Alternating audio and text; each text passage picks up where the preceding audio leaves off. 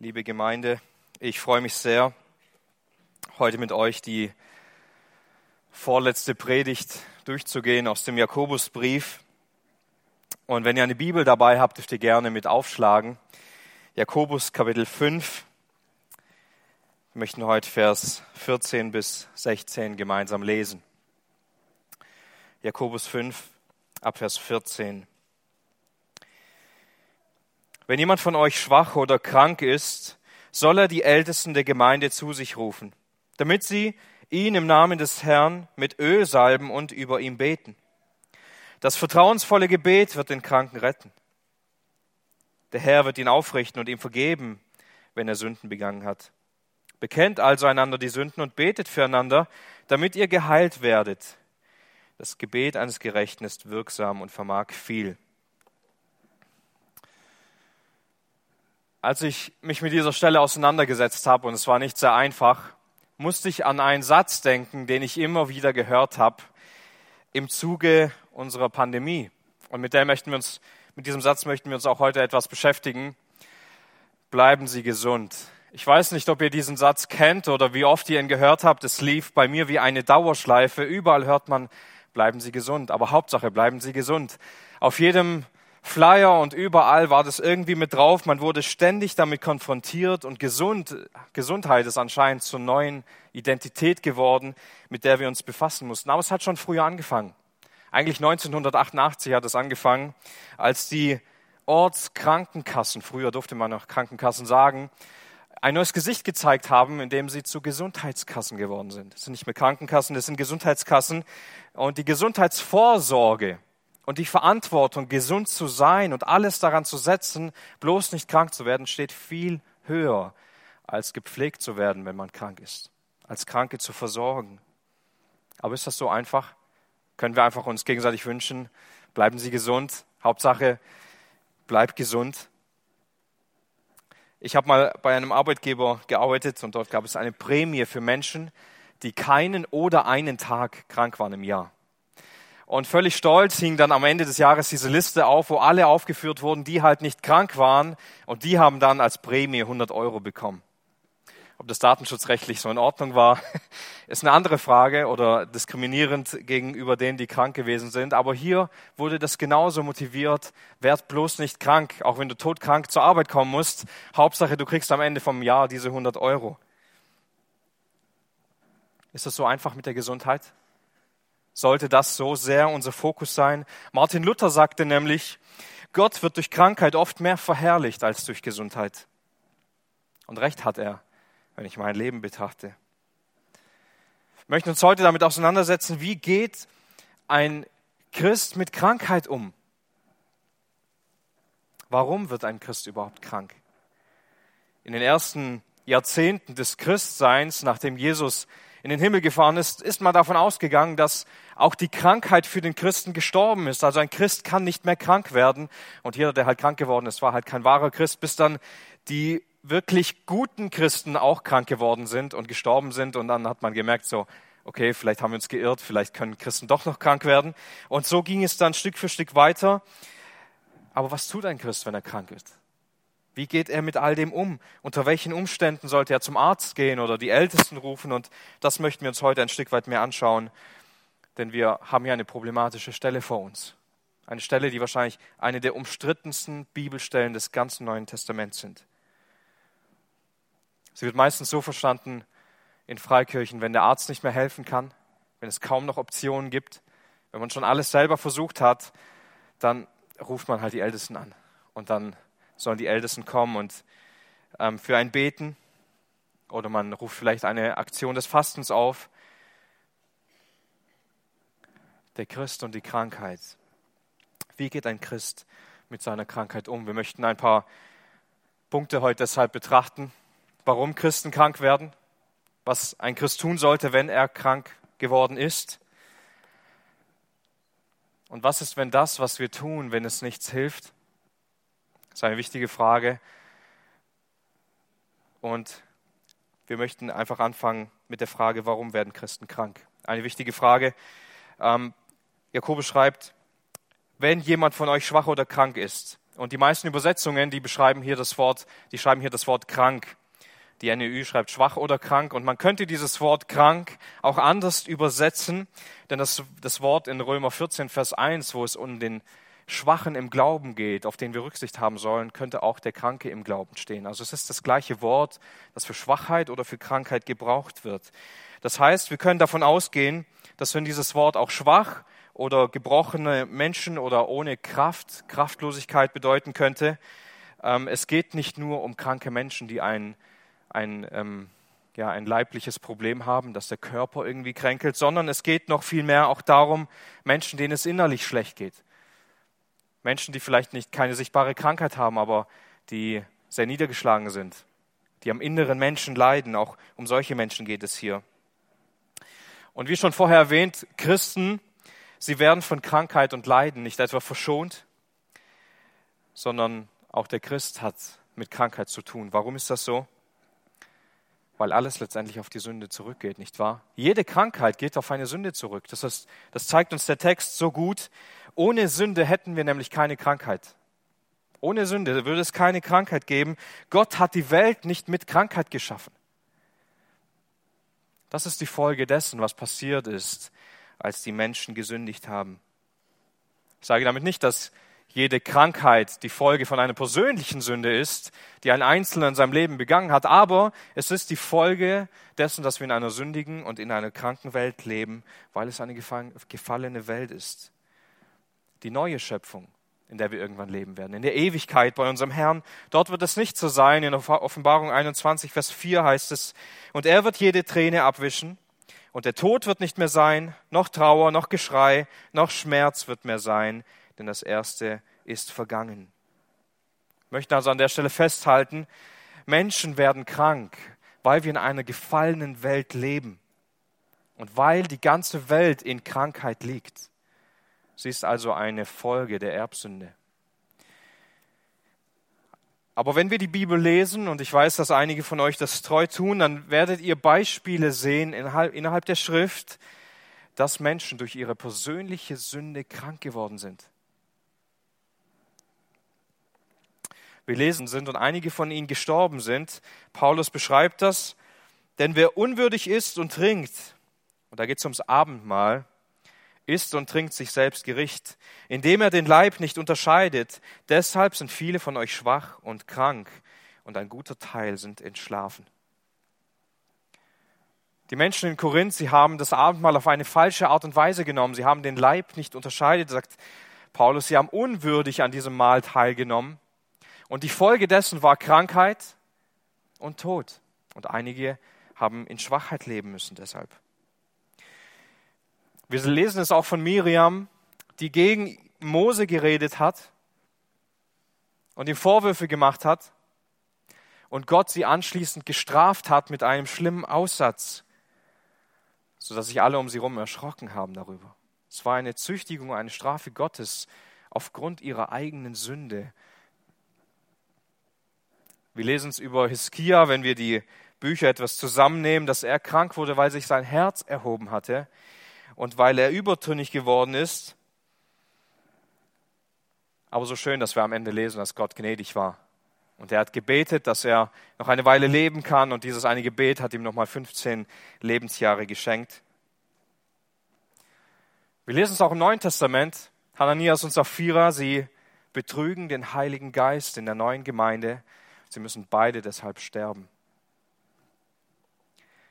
Wir können also diese Grundlage sehr gut sehen in der Schrift, wenn wir sie lesen, dass Menschen aufgrund ihrer eigenen persönlichen Sünde auch unter anderem von Gott gezüchtigt wurden und dass das eine Folge dessen sein kann. Aber wir lesen auch die anderen Beispiele in der Schrift, dass es Menschen gibt, die krank geworden sind, auch sehr krank, obwohl sie ein gutes Zeugnis hatten, obwohl sie nichts falsch gemacht haben. Nicht, dass sie sündlos wären, aber nichts, was äh, wo sie in Sünde verharrt hätten. Wenn wir es beispielsweise lesen über Hiob, heißt es, dass er ein untadeliger, gerechter Mann war. Und wir lesen nichts davon, dass er wegen einer Sünde letztendlich versucht wurde oder wegen einer Sünde krank geworden ist. Das war vielmehr eine Wette, die Gott mit dem Satan am Laufen hatte.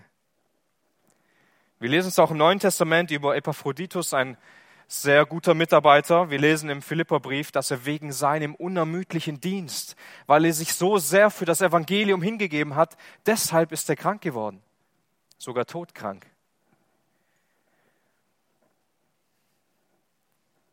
Wir lesen es auch von Paulus. Er bekam, Gott hat ihm einen Engel des Satans geschickt. Gott hat ihn diesen Engel Satans geschickt, damit er ihn mit Fäusten schlage. Das war sein bekanntes Pfahl für das Fleisch. Und er wurde nie davon geheilt. Ich sage später noch mehr dazu, aber auch bei Paulus lesen wir, dass es ging nicht um eine konkrete Sünde. Aber dennoch hatte er mit dieser Krankheit zu tun. Und eine wichtige und notwendige Stelle, der Blinde in Johannes 9, zu dem die Jünger dann kommen und zu Jesus sagen, Jesus, Wer hat eigentlich gesündigt, dass er blind geboren ist? War es er selber oder waren es seine Eltern? Und Jesus sagt zu ihm, nein, es hat niemand gesündigt, wegen, wegen dieses, diese Krankheit kommen sollte, sondern viel eher an ihm soll die Herrlichkeit Gottes offenbar werden. Deshalb hat er diese Krankheit und sie ist letztendlich auch an ihm offenbar geworden. Wir können also an dieser Stelle ganz gut differenzieren. Es ist möglich, dass wir Krankheit erleiden müssen aufgrund einer persönlichen Sünde, aber wir sollten nicht den Fehler machen zu sagen, Krankheit ist immer eine Folge von einer persönlichen Sünde. Manchmal obliegt sie auch einfach dem Willen Gottes, um sich darin noch viel größer zu verherrlichen. Und aus diesem Grund müssen wir auch davor warnen, wenn wir Menschen haben, die in Krankheit leben und dann sagen wir, okay, wir müssen jetzt mal auf Sündesuche gehen, mal schauen, was die Person so verbrochen hat und dann fangen wir an, in ihrem Leben zu graben und zu wühlen. Christen haben so viel kaputt gemacht in den Beziehungen, in den Leben von anderen Menschen, weil sie gewühlt haben und meinen, das kann nur wegen einer Sünde sein und sie haben sich dort eingemischt und all diese Dinge. Das ist nicht unsere Aufgabe, auf Sündensuche zu gehen. Es ist vielmehr, Jakobus behandelt es aus einem Persönlichkeitsaspekt. Du haderst mit deiner Krankheit, du bist krank, dann ruf die Ältesten. Und wenn du gesündigt hast und du weißt, dass diese Sünde daher kommt, dann bekenne sie. Also wir möchten festhalten, zum einen, Krankheit ist immer die, die Folge von der Erbsünde. Manchmal kann sie aus einer persönlichen Sünde entstehen, aber nicht immer. Es gibt auch andere Gründe in den Händen Gottes, warum er dies tut. Ja, was sollte ein Christ tun, wenn er krank ist? Er sollte die Ältesten der Gemeinde zu sich rufen, sagt Jakobus, damit sie ihm im Namen des Herrn mit Öl salben und über ihn beten. Hier können wir ein paar Beobachtungen vornehmen. Bei dem Betroffenen handelt es sich um ein Gemeindemitglied. Ein entscheidender, entschiedener Christ, welcher in der Beziehung zu Jesus lebt und als Teil der Gemeinde funktioniert. Die Verheißungen beziehen sich nicht auf Menschen, die Gott nicht lieben, Menschen, die Gott nicht kennen. Es bezieht sich darauf, auf Kinder Gottes. Es ist keine Option für einen Nichtchristen, der nichts von Gott wissen will.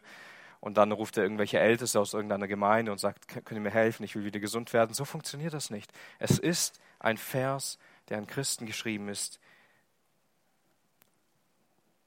Was wir noch sehen können, es handelt sich bei dem Text um Älteste in der Mehrzahl. Es handelt sich darum, dass Älteste in der Mehrzahl kommen und sie sollen den, über den Kranken beten. Auch die ganze Schrift, sie redet davon an vielen Stellen, dass Älteste immer in der Mehrzahl funktionieren und dienen. Und so schließt sich Jakobus auch dieser Sichtweise an. Und es handelt sich um Älteste der eigenen Gemeinde, weil Jakobus schreibt es um die Brüder und um die Ältesten der Gemeinde. Das bedeutet, man sollte die Ältesten aus der eigenen Gemeinde ähm, rufen und zu sich. Und die, die notwendigste Sache zu erwähnen ist, dass die Initiative immer vom Kranken ausgeht. Üblicherweise werden die Ältesten nicht kommen und sagen, wie wär's, sollen wir dich besuchen und sollen wir für dich beten? Denn der Text zeigt ganz klar, du bist krank, dann rufe du die Ältesten zu dir. Und sie sollen zu dir kommen und sie sollen für dich beten und sie sollen dich mit Öl salben im Namen des Herrn. Die Frage also, ob die Ältesten kommen und wann sie kommen, obliegt der kranken Person.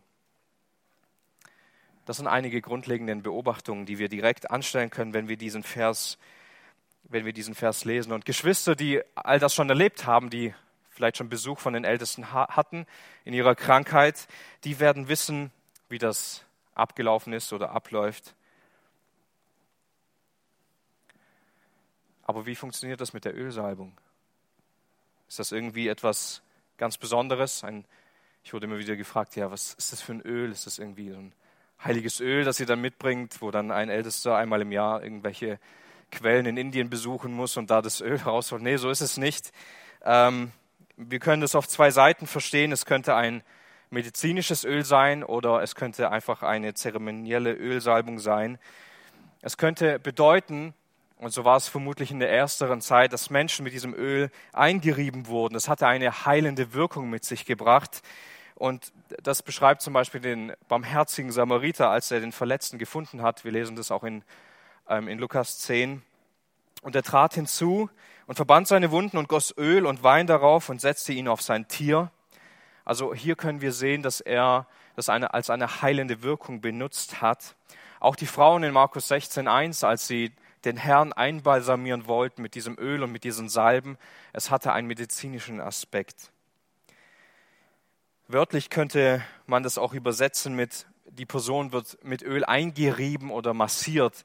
Und wenn ihr jetzt denkt, ihr könnt einfach anrufen und ein Ältester würde kommen und einen anderen Bruder massieren, so funktioniert das nicht. Wir verstehen das viel mehr als, eine, ja, als ein Symbol. Ein Symbol dafür, was im Psalm 23 steht. Im Psalm 23, Vers 5 heißt es, du hast mein Haupt mit Öl gesalbt. Und da schreibt David nicht, weil er zum König gesalbt wurde, sondern er beschreibt in diesem ganzen Psalm das Verhältnis zwischen einem Schaf zu seinem Hirten. Und wenn dieses Schaf unterwegs war auf den Weiden und sich irgendwo verletzt hat und zurückkommt am Abend, der Hirte sieht das, dann gießt er diesem Schaf Öl über das Haupt. Warum? Weil es ein Zeichen für Heilung sein soll, ein Zeichen für Gesundheit. Es reinigt die Wunden und die Person wird wieder hergestellt. Wir sehen darin keine besonders heilende Wirkung, weil wir oft bei Krankheiten Menschen besuchen, wo das Öl nicht viel bringen würde. Wenn es um schwere Krankheiten geht dann, und Öl die Lösung wäre, dann würden die Menschen wahrscheinlich nicht die Ältesten anrufen, sondern es geht um ein Symbol. Gott gebraucht dieses Zeichen, um uns so herrlich darzustellen. Es, ist, es kommt nicht darauf an, dass dieses Öl besonders ist, sondern es kommt darauf an, dass der Herr die Seinen pflegt, dass der Herr ihnen Gesundheit geben will und dafür dieses Öl gebraucht als Zeichen für Gesundheit. Aber wir möchten uns hier nicht so viel damit beschäftigen, weil es unterschiedliche Sichtweisen gibt. Die katholische Kirche hat darunter die letzte Ölsalbung verstanden, ähm, die sie dann den letzten ähm, ja, Stunden des Kranken dann sie damit eingerieben haben, weil es irgendeine heilige Sache sein soll. Hier geht es gar nicht darum. Das Öl hat gar nicht so die starke Bedeutung, denn was wird den Kranken retten? Das Gebet des Glaubens. Das Gebet des Glaubens wird den Kranken retten. Also die Ältesten kommen zu dieser kranken Person und sie werden beten, sie werden reden, sie werden salben aber das Gebet spielt die entscheidende Rolle dabei. Die Ältesten kommen nicht deshalb, weil sie irgendeine besondere Gebetskraft hätten. Sie kommen nicht deshalb, weil sie irgendetwas, eine besondere Fähigkeit hätten oder weil sie einfach besondere Menschen sind. Das ist nicht der Grund. Sie kommen deshalb, und der Schlüssel liegt darin, weil sie es im Namen des Herrn tun. Und weil es ein Gebet des Glaubens ist. Sie tun es im Namen des Herrn. Es ist eine Kraft Gottes, die Menschen wieder gesund machen kann. Es ist Gott, der Menschen wieder heilen kann. Es sind nicht die Ältesten. Das ist auch nicht das Öl. Es ist Gott, der diesem Unsichtbaren wirkt. Es ist also eine Frage des Gehorsams und eine Frage des Glaubens, wie wir damit umgehen. Jesus hatte bereits verheißen, dass wir im Namen von Jesus zum Vater beten sollen. Und wenn wir in seinem Willen beten, dann wird er uns das Erbetene geben, worum wir gebeten haben. Wir dürfen uns auf seine Verheißungen, wenn wir die Schrift lesen, auf seine Verheißungen konzentrieren, wenn wir die Schrift lesen und uns auf diese Verheißungen stützen. Wir dürfen darauf vertrauen, dass Gott immer der Handelnde ist bei dieser ganzen Sache. Und im Glauben zu beten heißt uns völlig von seinem Willen abhängig zu machen. Und ihm in allem die Ehre zu geben. Und wenn wir das tun, wenn wir nach dieser Stelle leben, glaubt ihr, Gott wird auf das Gebet reagieren? Ich würde sagen, mit Sicherheit wird er darauf reagieren. Glauben wir, dass Gott dadurch jeden Menschen gesund machen wird? So steht es im Text, nicht wahr? Das vertrauensvolle Gebet wird den Kranken retten. Und der Herr wird ihn aufrichten und ihm vergeben, wenn er Sünden begangen hat. So heißt es im Text. Gott wird reagieren, aber auf welche Weise? Dieses Wort retten kann man unterschiedlich übersetzen. Man kann es mit heilen übersetzen. Einige Überschriften oder Übersetzungen machen das so. Man kann es mit retten übersetzen oder auch mit bewahren. Es bezieht sich hier in der Wortwurzel gar nicht so sehr auf gesund werden. Es geht in erster Linie hier nicht darum, dass der Kranke wieder gesund werden wird. Gott wird reagieren auf dieses Gebet, unbedingt. Und in einigen Fällen wird es bedeuten, dass die Person wieder vollständig hergestellt wird. Sie wird gesund werden. Und die Brüder, die auch schon bei diesen Gebeten mit dabei waren und die Geschwister, die das selber erlebt haben an ihrem eigenen Leben, die wissen, welche Kraft darin liegt. Und mir fallen viele Situationen ein, wo wir da waren, wo wir gebetet haben und wo ich ganz genau weiß, Dort ist Gesundheit wiedergekommen. Dort ist Besserung gekommen. Dort hat Gott bewahrt. Gott wird den Kranken wieder aufrichten, heißt es wörtlich. Er wird ihn aufbauen, wenn er zerbrochen ist. Und er wird ihm vergeben, wenn er Sünden begangen hat, welche dazu geführt haben, dass er krank geworden ist. Aber jetzt ist es so, wenn ein Mensch wegen seiner Sünde krank ist, weil er gesündigt hat, wird er anschließend krank. Und Gott vergibt ihm innerhalb von diesem Prozess die Sünde, weil er sie bekennt, dann wird gleichzeitig auch die Krankheit wegfallen, wie die Sünde vergeben ist, weil er ist krank um dieser Sünde willen. Wenn jemand also die Ältesten ruft und weiß, dass seine eigene Sünde, sein entferntes Leben von Gott schuld an dieser Krankheit ist, wird das Gebet der Ältesten nicht viel bringen, wenn er sie nicht bekennt, die Sünde. Genau darin liegt diese hundertprozentige Gewissheit, die hundertprozentige Verheißung Gottes. Wenn du wegen einer Sünde krank geworden bist und du rufst die Ältesten, damit sie beten, dann wird Gott dich heilen und er wird dich wieder vollständig herstellen, innerlich sowie auch äußerlich. Aber in diesem Fall, dass die Krankheit nicht durch Sünde her hervorgerufen wird, gilt vielleicht eine andere Option. Vielleicht haben wir diese Stelle immer wieder so interpretiert. Ja, man wird auf jeden Fall gesund werden, wenn man das macht. Das ist so der letzte Schritt. Und die Ältesten kommen und sie beten und sie salben, aber es passiert danach nichts. Und wir zweifeln dann Gott an, warum er die Krankheit nicht weggenommen hat. Er verspricht es ja hier. Ja, dafür zählt die Verheißung nicht so. Aufrichten Gottes, vor allem wenn es nicht hundertprozentig gesund machen heißt, kann auch bedeuten, dass Gott dich unglaublich tröstet in deinem Leid es kann auch bedeuten, dass du einen neuen Blick auf Christus bekommst und deine Krankheit anders bewertest. Es kann auch sein, dass er dir neue Kraft gibt, innerlich, innerliche Kraft für diese Zeit. Es kann auch bedeuten, und das ist ein Punkt, wie ich gelernt habe, mit meiner Krankheit umzugehen, dass meine Heilung nicht darin bestand, dass Gott mir meine Krankheit weggenommen hat. Meine Heilung bestand darin, dass Gott mir gezeigt hat, dass ich diese Krankheit akzeptieren muss weil er sie aus gutem Grund in mein Leben hineingestellt hat und ich sie jetzt schon 15 Jahre lang habe. Und so kommt Jakobus zu dieser Aufforderung und zu diesem Befehl, bekennt einander die Sünden und betet füreinander, damit ihr geheilt werdet. Dieses Wort also. Dieses Wort also bezieht sich darauf, auf den vorgehenden Vers, wenn Gott uns in diesem Prozess vergeben kann und uns aufbauen kann, sollten wir unsere Sünden bekennen und füreinander beten, damit Heilung geschieht in unserem Leben. Wir haben heute schon einmal in der Textlesung Psalm 32 gelesen und da kommt es so herrlich herüber. David wollte seine Sünde nicht bekennen. Er hat versucht, sie zu verstecken und er, er wollte, dass sie verborgen bleibt. Und das hat zu großer körperlicher Schwachheit und Krankheit geführt. Gott hat seine harte Hand auf ihn gelegt. Aber als er sie bekannt hat, seine Sünde, als er sie nicht mehr verheimlichen wollte, gesagt hat, ich verheimliche sie nicht mehr, ich bekenne sie jetzt vor Gott, da ist ihm Erleichterung erfahren. Da hat Gott ihm vergeben und da ist er frei geworden von all dem, was ihn auch bedrückt hat. Diese gleiche Grundlage lesen wir auch in Sprüche 28, Vers 13. Wer seine Übertretungen verbirgt, wird kein Gelingen haben. Wer sie aber bekennt und lässt, wird Barmherzigkeit erlangen. Wenn wir versuchen, unsere Schuld zu verstecken und sie zu verbergen, dann wird es nicht funktionieren. Wir werden nie in Freiheit leben können. Wir müssen uns ein heuchlerisches Leben aufbauen. Wenn wir sie aber bekennen und gegen sie ankämpfen und sie nicht mehr tun wollen, werden wir Barmherzigkeit bekommen. Und wir sehen diese Grundlage so klar und so deutlich, wie viel Last auf den Sünden liegt. Und obwohl wir oft hergehen und keine große Sache daraus machen, Gott vergibt uns ja und ist ja alles kein Problem und wir merken, wir leben dauerhaft darin. Und es schmerzt uns gar nicht so sehr. Und wenn Gott uns dann eine Krankheit gibt, dann, dann ist es ganz schlimm, weil wir dann wissen, okay, sie ist wirklich schlimm. Es ist wirklich schlimm in Gottes Augen. Was wird durch dieses ganze Prinzip verdeutlicht? Alles, was wir hier lesen in Jakobus 5. Du bist krank und du rufst die Ältesten, deine Sünden werden dir vergeben, du bekennst sie. Und warum das alles?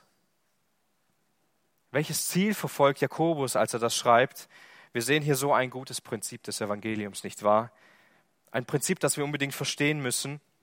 Ich will es kurz erklären anhand von Paulus. Paulus bekam diese Krankheit von Gott, ein Pfahl für das Fleisch. Wir wissen nicht genau, was es war. Ein Engel Satans führt dies aus und schlägt ihn. Aber Paulus bekam das nicht, weil er in Sünde verharrte. Er bekam das nicht, weil er Gott, ja, sich Gott widersetzt hat oder so, sondern er hat Offenbarungen von Gott bekommen. Er durfte Dinge sehen, er hatte Visionen, er hat Dinge sehen können. Und damit er sich wegen diesen Visionen nicht über andere erhebt und sich größer macht, hat Gott ihm das gegeben ihn dauerhaft zu demütigen. Und Paulus hat etwas Gutes gemacht. Er hat genau nach Jakobus 5 gehandelt. Letztendlich, er hat gebetet. Er hat gebetet dafür, dass Gott ihm dieses Pfahl für das Fleisch, diese Krankheit wegnimmt. Aber Gott hat es nicht gemacht.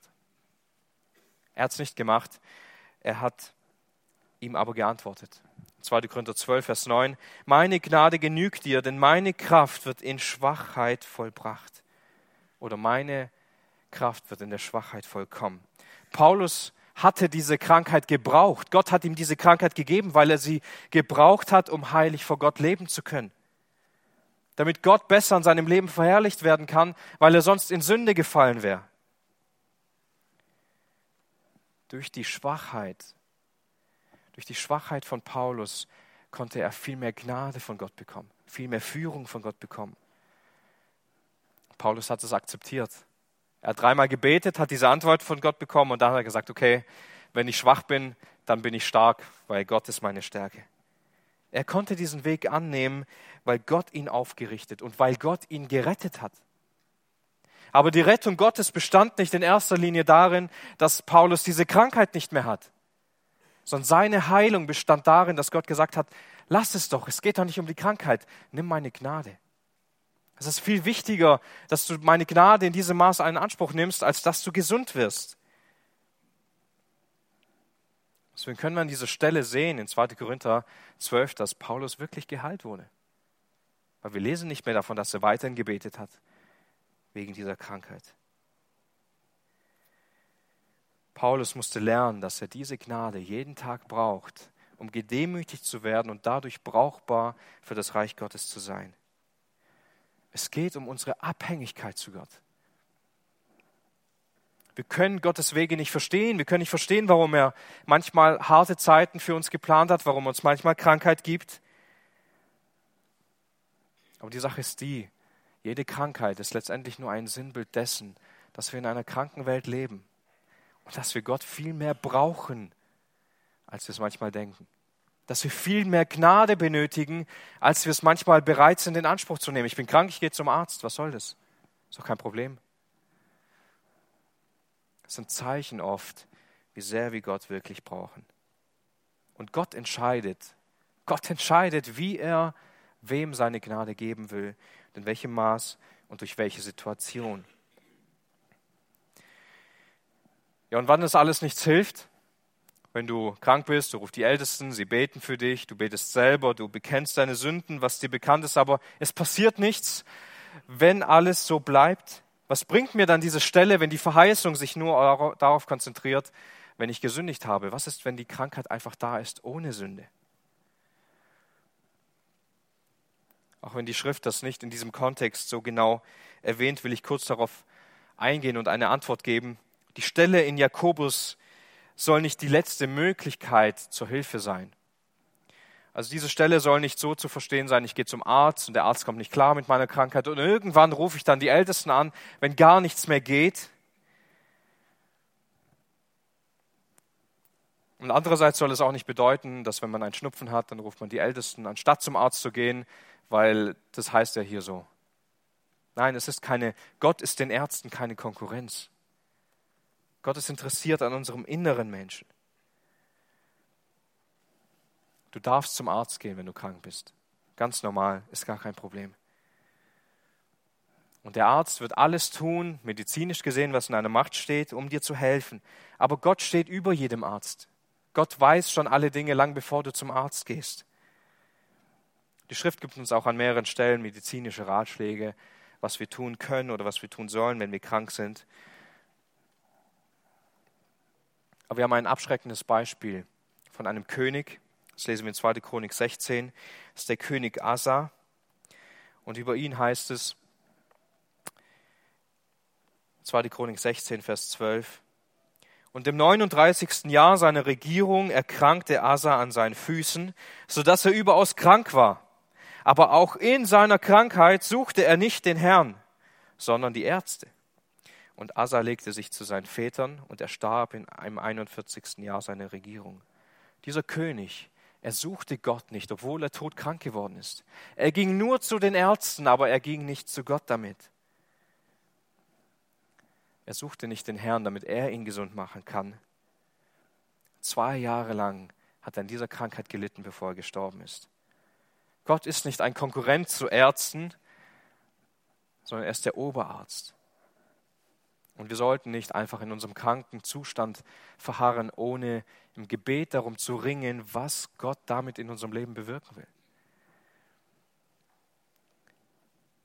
Jede Krankheit sollte uns bewusst vor Augen führen, dass wir die Gnade Gottes brauchen. Und diese Stelle mit den Ältesten zeigt uns, wie wir in Krankheit reagieren sollten. Und wir finden auch eine andere Verheißung auf die ich kurz eingehen will, weil sie ein gutes Gegenstück dazu bildet, in 1. Korinther 10, Vers 13. In dieser Stelle geht es noch viel mehr um Versuchungen, um schwierige Situationen, die Gott uns manchmal hineinstellt, auch durch Glaubensprüfungen. Aber wir finden dort ein wichtiges äh, ja, Wesensmerkmal von Gott selbst. Paulus schreibt hier, keine Versuchung hat euch ergriffen als nur eine menschliche. Gott aber ist treu, er wird nicht zulassen, dass ihr über euer Vermögen versucht werdet, sondern er wird mit der Versuchung auch den Ausgang schaffen, so dass ihr sie ertragen könnt. Also es wird nie eine Krankheit oder eine Versuchung oder eine Prüfung für uns geben, die größer sein könnte, als wir es tragen könnten oder die größer sein könnte, als dass Gott uns die Kraft hierfür geben könnte. Was wird nicht passieren, weil alle Dinge menschlich sind und an den Menschen gebunden. Paulus betont hier in diesem Vers, dass Gott treu ist er steht über dieser Situation. Er wird sich nicht gegen uns wenden oder so, sondern er ist treu. Und das bedeutet, dass er immer zu seinem Versprechen steht. Er wird niemals gegen sich selbst handeln, niemals seine Meinung ändern, nie etwas anderes tun, wie das, was er hier verheißen hat. Und das passiert, bedeutet auch, dass Gott nichts überraschen kann, dass Gott nichts überfordern kann. Gott kommt mit jeder Situation klar. Und seine Treue anhand von diesem Vers zeigt sich genau darin, dass wir, wenn wir in schwierige Zeiten kommen, auch wenn wir Krankheit haben, wenn wir leiden oder sonstige Dinge in unserem Leben wegfallen, es hier heißt, Gott wird mit der Versuchung auch den Ausgang schaffen. Und manchmal fühlen wir uns in solchen Situationen, als ob es eine Sackgasse wäre, als ob wir eine lange Straße hindurch müssten und dann sind wir da und es, es gibt keinen Ausweg. Aber Gott ist treu, es heißt, er wird einen Ausweg schaffen. Wo wird er den Ausweg schaffen? Mitten in dieser Versuchung, mitten in dieser Zeit, durch die wir durch müssen, wird er einen Ausgang schaffen. Mitten in dieser dunklen Zeit gibt es eine Tür. Und durch diese Tür können wir gehen. Aber nicht etwa, dass die Zeiten dann vorbei wären. Nicht etwa, dass die Krankheit dann weg wäre oder meine Umstände besser werden, sondern wohin führt diese Tür? Er wird den Ausgang schaffen, damit ihr sie ertragen könnt. Gottes Ausweg für die Krankheit ist nicht immer die Gesundheit. Und die Gesundheit ist auch nicht immer das Beste für dich.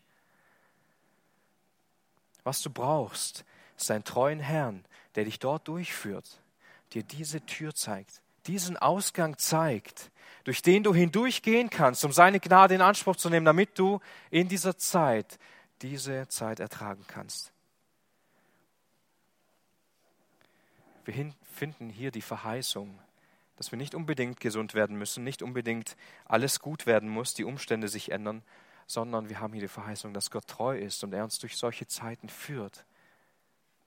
Und wir darauf vertrauen dürfen, dass Gott immer zu seinem Wort steht dass er einen Plan damit verfolgt.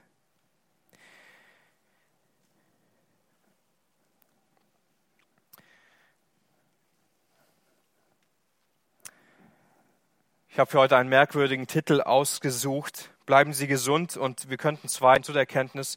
Es ist nicht immer wichtig, ob wir gesund sind. Nicht wahr? Auch wenn es ein Götze in dieser Welt ist, in der wir leben. Gesundheit sollte nicht für uns ein Götze sein, weil Gott steht über all dem. Und Gott stellt sich dem Volk Israel vor mit den Worten, ich bin der Herr, dein Arzt. Spurgeon hat darüber ein Buch geschrieben, über diese Worte.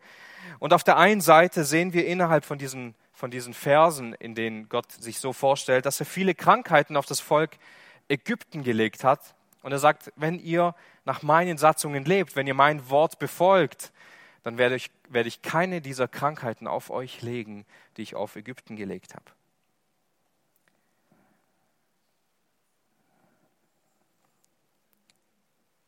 Und in diesem ganzen Kontext sagte, ich bin doch der Herr über all das. Ich bin doch der Herr über Gesundheit, über Krankheit, über auch jede geistliche Krankheit, die ich geben kann. Wir brauchen Gottes Fürsorge und Gnade viel mehr als Gesundheit. Und wenn Gott entscheidet, uns Krankheit zu geben, um seine Gnade noch größer wirken zu lassen, dann dürfen wir ganz getrost uns durch diese Zeit von Gott führen lassen aber es gibt noch eine andere Deutung des Titels, nicht nur, dass wir sagen könnten, bleiben Sie gesund, okay, Gesundheit ist nicht alles, ich brauche nicht unbedingt diese Gesundheit, sondern bleiben Sie gesund oder bleibe gesund im geistlichen Leben. Wäre es nicht traurig für uns alle, wenn Gott uns Krankheiten schicken muss, um uns wieder auf den richtigen Weg zu führen?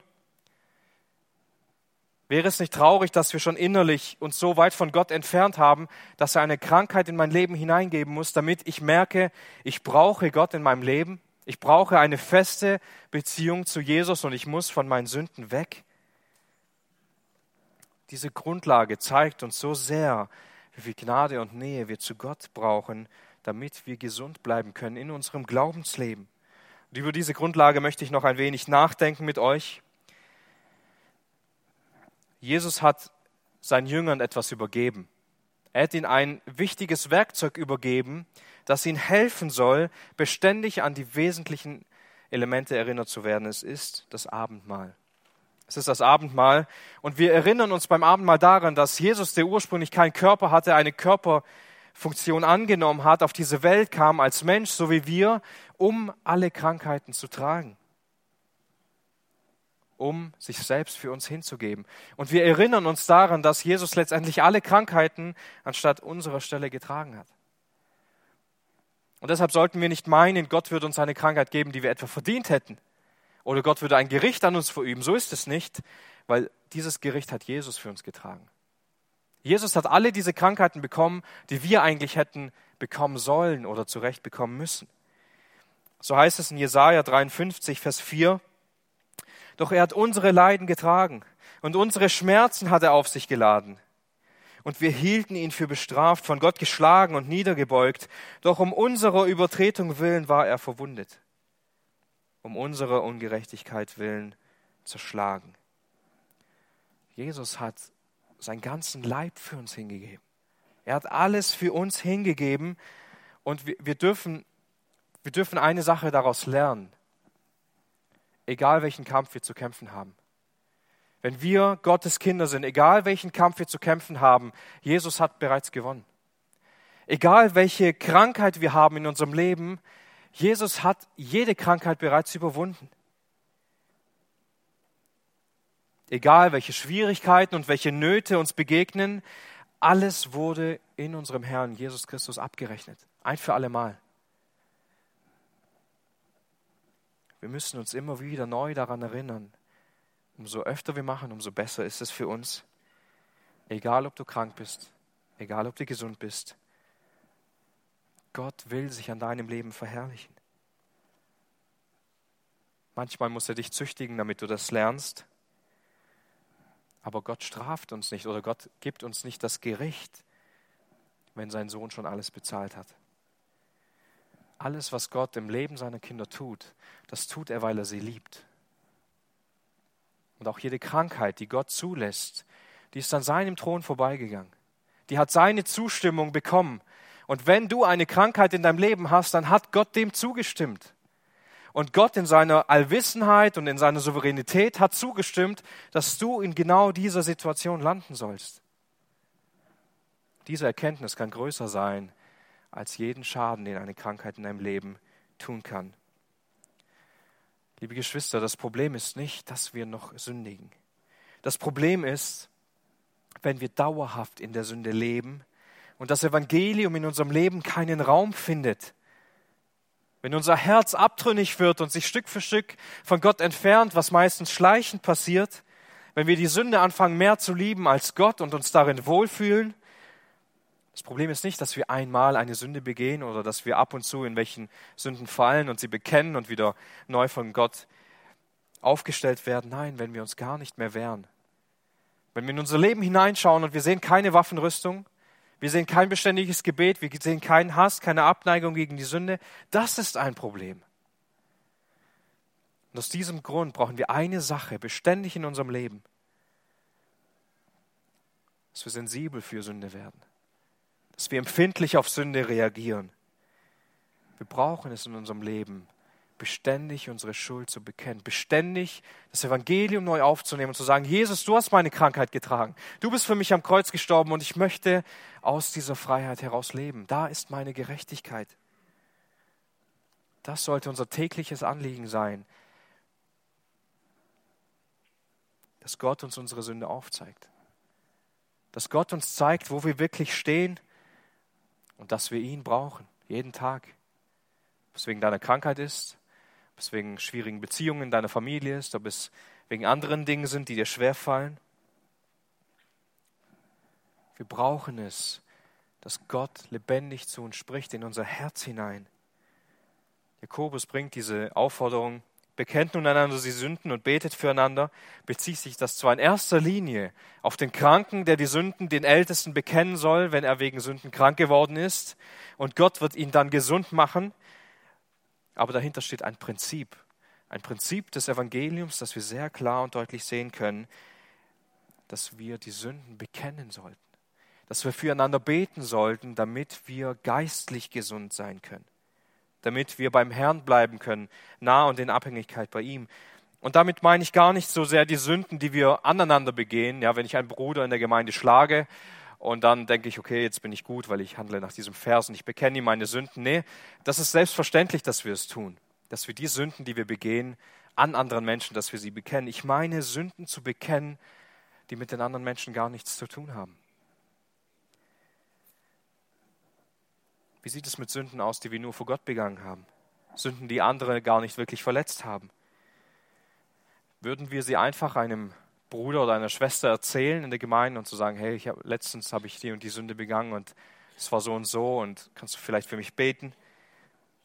Wie oft haben wir solche Beziehungen in der Gemeinde? Würden macht dann das äh, Sünden so richtig erzählen und zu sagen, ich, ich bin so schlimm und ich habe das und das gemacht und das ähm, ich, ich hasse das, was ich gemacht habe. Würden wir das einfach anderen Menschen sagen? Nein, auf keinen Fall. Würden wir doch nicht machen, oder? Einfach so. Warum nicht? Ja, wir stehen ja da nicht mehr so gut da wie vorher, nicht wahr?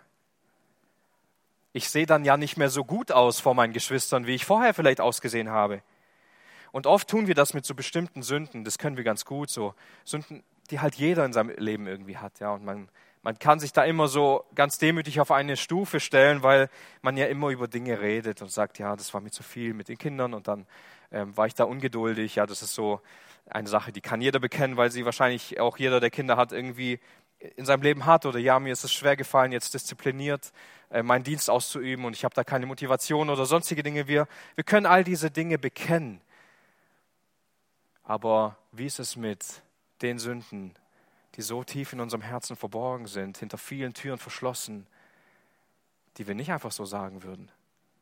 dass ein Bruder zum anderen geht und sagt, ich stecke mitten in der Pornografie ganz tief drin und ich komme da alleine nicht mehr raus. Und es geht schon fünf Jahre so. Bei sowas verliert man sein tolles Gesicht, das man sich aufgebaut hat, nicht wahr? Wenn eine Frau sagt, ich bin völlig neidisch auf die, auf die ganzen anderen Leute und ich wünsche mir eigentlich, dass ich ihr Leben hätte und, ähm, und da voll hineingeht in diese Sünde und das alles bekennt und, und zeigt und zeigt auch, wie sie darin beherrscht wird. Das sagt man nicht so einfach. Aber wenn wir uns bewusst werden, was uns im Abendmahl wirklich verbindet, was verbindet uns? Was verbindet uns? Sollten wir da nicht viel mehr bereit sein, all das zu überwinden? Wir alle sind Sünder. Keiner von uns ist besser als der andere. Wir alle haben versagt, wir alle haben verloren. Wir alle haben in gleicher Weise das Evangelium und die Gnade Gottes notwendig. Jesus ist für jeden Einzelnen gestorben, für jede einzelne Sünde, egal wie viele es sind. Er hat sie alle bezahlt. Und sein Glaube an das Evangelium verbindet uns. Sollte uns da nicht viel weniger interessieren, was die anderen jetzt von mir denken oder wie gut ich vor den anderen dastehe? Gott sieht dein Herz und er sieht deine Krankheit und er sieht alles ganz genau bis ins kleinste Detail und du machst dir Sorgen, was dein Ehepartner jetzt über dich denkt, wenn du es ihm sagst. Gott kennt jede einzelne Sünde, die du je getan hast und er weiß auch alle Sünden, die du noch tun wirst. Und du machst dir Sorgen, was ein Bruder von dir wissen kann, nur wenn du ihm eine Sache erzählst, mit der du gerade zu kämpfen hast. Ich sage jetzt nicht, dass jeder, jeder jedem erzählen muss, was seine Sünden im Leben sind. Aber wir versuchen schon, viele Dinge nur mit uns selbst auszumachen. Wir versuchen schon, viele Dinge für uns selbst in der Beziehung zu Gott zwar zu bekennen und es tut uns weniger weh, wenn Gott es weiß, als wenn andere Menschen es wissen. Wir sollten alle Menschen in unserem Leben haben, die uns kennen, die für uns beten, denen wir solche Dinge erzählen können, weil wir wissen, es sind Geschwister, die mir helfen werden. Das sind Beziehungen von dieser Art wir viel mehr brauchen. Dass man sich dann keine Sorgen machen muss, dass ein Ältester anruft und sagt, hey, können wir mal reden, ich habe da ein Anliegen und man, man hat schon Angst so und kann zwei Nächte nicht schlafen, weil wie ist es dann, wenn der Älteste kommt? Das ist überhaupt nicht notwendig, wenn wir, wenn wir uns freuen, dass wir im Glauben wachsen können durch solche Beziehungen. Und wir fürchten uns vor Ermahnung, wobei Ermahnung eigentlich das Schönste sein sollte für uns, weil wir wieder zurechtgerückt werden, weil wir mehr von Gottes Gnade sehen können, weil wir wieder auf den rechten Weg geführt werden. Aber wir wollen all diese Dinge nicht, nicht wahr? Wir wollen schwierige Gespräche nicht, wir wollen keine Kritik hören, wir wollen nicht, dass uns irgendjemand unsere schmutzige Wäsche durchwühlt. Nein, was wir brauchen, ist Gnade. Was wir brauchen, ist Vergebung. Was wir brauchen, ist Wiederherstellung. Was wir brauchen, ist Gottes Reden in unser Herz hinein. Das Schlimmste, was passieren kann, das Allerschlimmste, was passieren kann, ist, dass Menschen wirklich sehen, wie du bist. Und dass deine Maske fällt. Aber genau dazu haben wir uns alle entschlossen, die wir gesagt haben, Jesus, ich will dir nachfolgen die Jesus zu ihrem Herrn im Leben gemacht haben, die haben sich genau dazu entschlossen, keine Maske zu haben, alles aufzugeben, auch jedes gute Bild, das man sich über sich selbst aufgebaut hat. Spurgeon, er sagte einmal, wenn jemand schlecht über dich denkt, sei ihm nicht böse, denn du bist schlimmer, als er von dir denkt.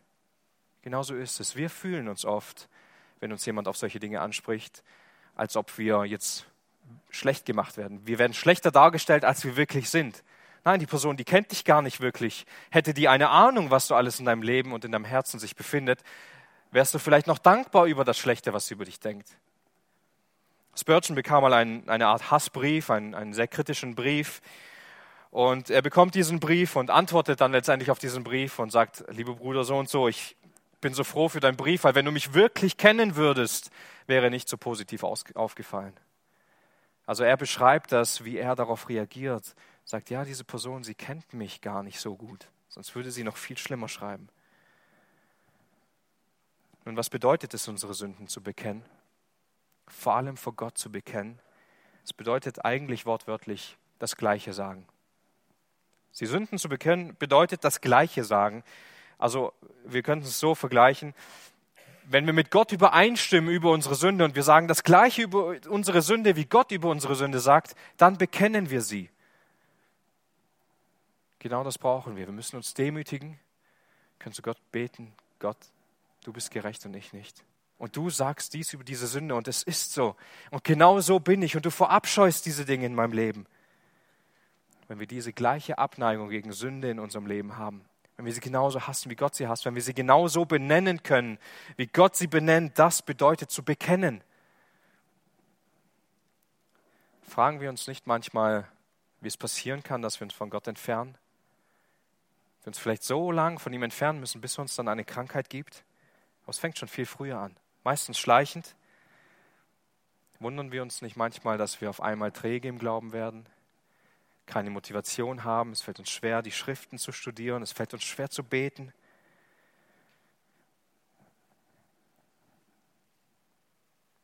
Wir sollten genauso regelmäßig über unsere Sünde niedergeschlagen sein, über sie beten, sie vor Gott bekennen, wie wir auch für andere Menschen beten, wie wir die Schrift in die Hand nehmen, wie wir durch den Alltag gehen. Das sollte ein beständiger Teil unseres Lebens sein, Hermann Heinrich Grafe sagte einmal, seine Sünden zu erkennen ist bitter, seine Sünden zu bekennen ist sauer, süß aber die Vergebung, wodurch Gott die Sünden vergibt. Es ist hart, einen Bruder zu Besuch zu haben, der einem die Sünde zeigen will. Es ist hart, Gottes Wort zu lesen und Gott redet in unser Herz hinein und deckt all das Dunkle in uns auf. Und es tut weh, all dieses zu sehen. Es ist schmerzhaft. Und gefühlt ist es noch schlimmer, all das zu bekennen vor Gott und vor Menschen. Aber wie schön ist die Vergebung, die Gott anbieten kann. Die Freiheit, die darin liegt. Die Barmherzigkeit. Zu wissen, okay, ich kann es erkennen, ich kann es bekennen, aber ich muss nicht dafür bezahlen. Ich muss nicht dafür gerade stehen, weil Jesus es für mich getan hat. Es kann hart sein für uns, wenn wir erkennen, dass wir uns vom Herrn entfernt haben. Aber die Frucht dessen, dass er uns zurückziehen will, und uns all das vergeben will und uns darin heilen kann, die ist viel schöner. Und ich will uns heute ermutigen, dass wir wieder neu bereit sind, gegen die Sünde zu kämpfen. Neu bereit sind zu sagen, ja, das, ist, das sollte ein Bestandteil meines Lebens sein, dauerhaft. Die Dinge zu bekennen, für die Jesus schon am Kreuz bezahlt hat. Dort ist die Kraft, dort ist die Motivation. Darauf sollte unser Blick gerichtet sein weil wir durch Jesu Wunden heil geworden sind. Über diesen Jesus lesen wir, und damit möchte ich schließen. Den, der von keiner Sünde wusste, hat er für uns zur Sünde gemacht, damit wir Gottes Gerechtigkeit würden in ihm. Da ist unsere Gerechtigkeit. Jesus, der keine Sünde wusste, Jesus, der sündlos war, er ist für uns an dieses Kreuz gegangen. Er wurde für uns zur Sünde gemacht und seine Gerechtigkeit. Das ist das, was Gott uns jetzt zuschreibt. Das ist das, was Gott in uns sieht. Nicht, weil wir selber gut sind, nicht, weil wir selber irgendwie geschafft haben, heilig zu leben. Wir haben seine Gerechtigkeit bekommen. Und das macht den großen Unterschied. Möge Gott uns dadurch immer näher an seinen Thron führen, in dem Bewusstsein, dass er alles für uns ist dass das nicht eine Floskel ist, die wir sagen, sondern dass es unser wirkliches Leben ausdrückt. Kannst du mit dieser Botschaft übereinstimmen, zu sagen, Jesus ist meine Gerechtigkeit, Jesus hat alles für mich am Kreuz getragen und ich will jeden Tag neu meine Sünden vor ihm ausbreiten, weil ich so abhängig bin? Wenn ich eine Krankheit habe, will ich nicht gleich Gott anklagen und sagen, Gott, warum gibst du mir diese Krankheit? Ich will sie doch gar nicht. Mir würde es doch viel besser gehen ohne. Ich könnte doch viel besser dienen ohne. Nein, darum geht es nicht. Er will dir seine Gnade geben und wie er sich dazu entscheidet, das ist seine Sache. Die Frage ist, bist du abhängig? Bist du völlig abhängig von ihm? Bist du bereit, jeden Tag die Gnade auf die Weise in Anspruch zu nehmen, wie er sie dir geben will? Möge Gott uns immer mehr diese Abhängigkeit bewusst machen und uns dahin führen, uns dies vor Augen zu malen, damit Jesus alles für uns wird. Amen. Lasst uns gerne noch aufstehen zu einer Gebetsgemeinschaft. Wer beten will, der darf es gerne tun. Vater, ich danke dir, dass du alle unsere Wunden und Schwachheiten siehst und wie David dies schon betet in Psalm 23,5, dass du unser Haupt salbst mit Öl. Ich bete, dass die, dieses geistliche Öl immer mehr dorthin kommt, wo wir es brauchen, damit wir unsere Sünden vor dir bekennen können und deine Gnade in Anspruch nehmen, so wie du sie uns geben willst. Dir sei die Ehre dafür, Herr. Amen.